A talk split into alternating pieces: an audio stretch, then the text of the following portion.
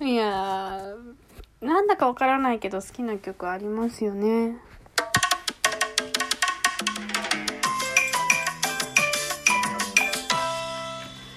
皆さんこんにちは小川です。こうライブのテンションのまま引き続きやろうかなって思ったら一気にドーンっていやドーンって落ち着いただけですよ。うん。ドーンってね。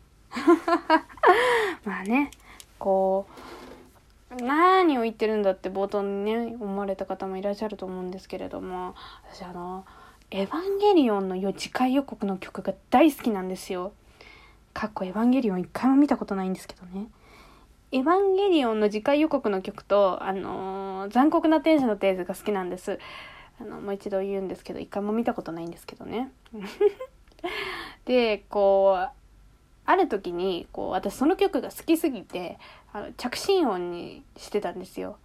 でてて、なんで、好きなのに、好きなの、ちゃ、ちゃ、ちゃ、ちゃ、ちゃ、ちゃ、ちゃ、ちゃんちゃんちゃん、チャラチャチャチャーチャーってやつ、チャーチャーチャーチャー。もう調べていただければね、皆さんで多分ご存知の方たくさんいらっしゃると思うんですけど、これ着信音にしようと思って、あの、その時まだ、いくつ大学1、2年の時にしてたんですけど、こう、ね、あの、こう、ちょっと都会に出るとか、こうこう一人で立ってるとこう足を見せるファッションが私は好きなんでこう背がちっちゃい分足を出していこうかなというあの長さをこうあの目の錯覚でねこう出していこうかなというので足を出したファッションをねまあ今でもっていうか今日もしてるんですけれどもねこうよくすることがあってあの時にこう何ですかこうお声かけいただくことがあるんですよ。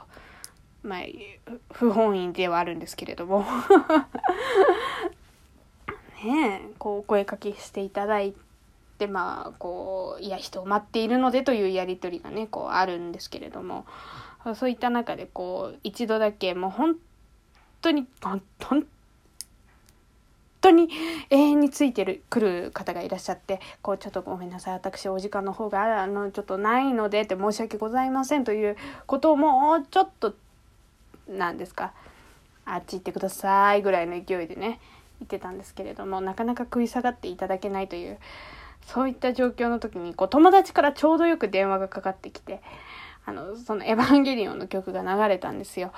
で1回目最初にその体験をした時その曲が流れた時にこうこうさーって離れてあ今回もあの離れていただけるなって思ってこう あちょうどいいわって言ってもしもしって言ったらもうねちょっとタイミングとかいや運が悪かったですね。こう「エヴァンゲリオン好きなの?」みたいな「うおーそっちか」みたいな「そっちか」みたいな。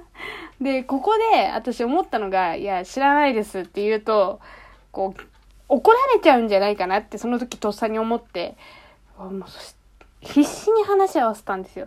ななんとかなんとかでなんとかなんとかでって初号機がとか言われても全然わかんないからそうなんですねそうなんですねって言って結局無駄な時間を過ごしてしまうというもったいないことをしてしまったんですけれどもこう意味もわからないで好きっていう曲が有名だったりとかこう意味を持ってたりするとなかなか大変ですよねっていう。そんだけ。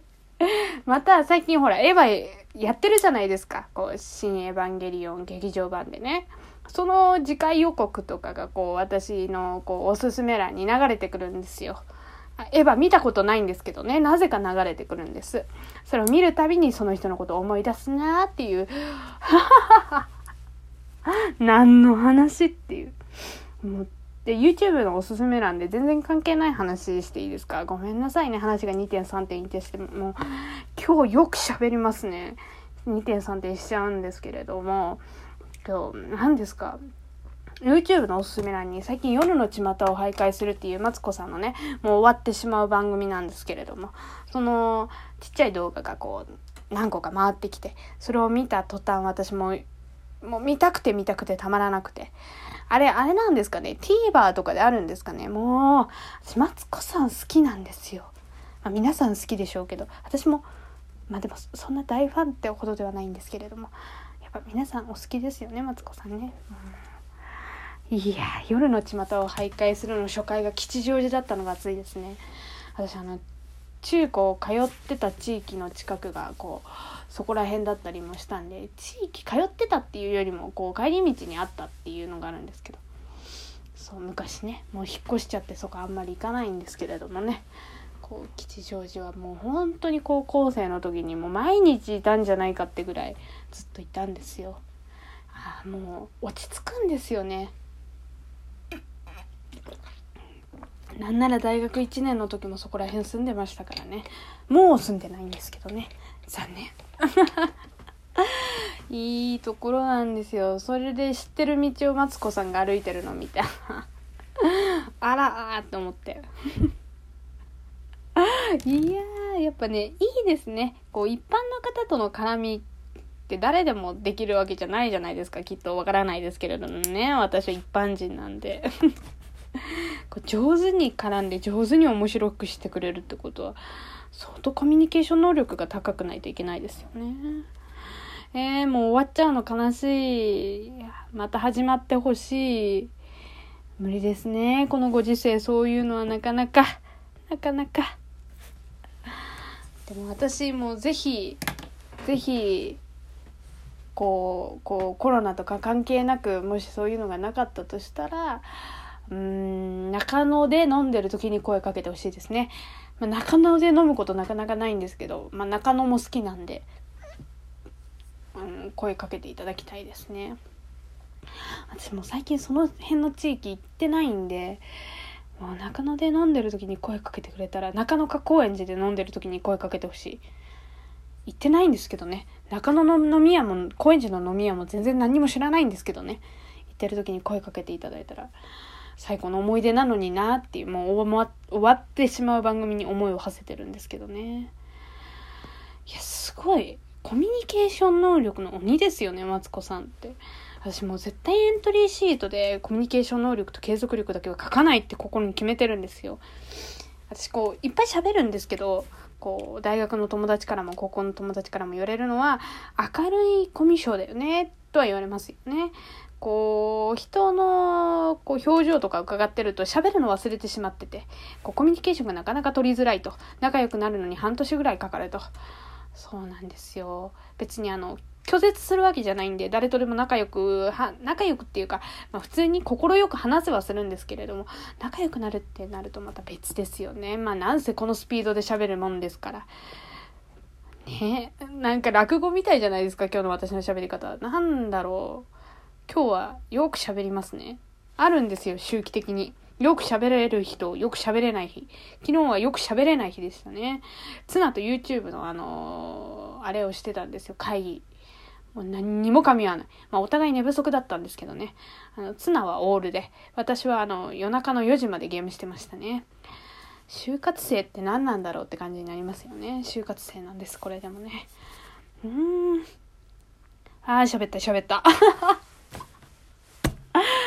そう。まあ、なんでツナがオールしたかっていう理由までついでに喋っとくと、あの、ツイステッドワンダーランドというアプリがね、1周年を迎えたということで、おめでとうございます。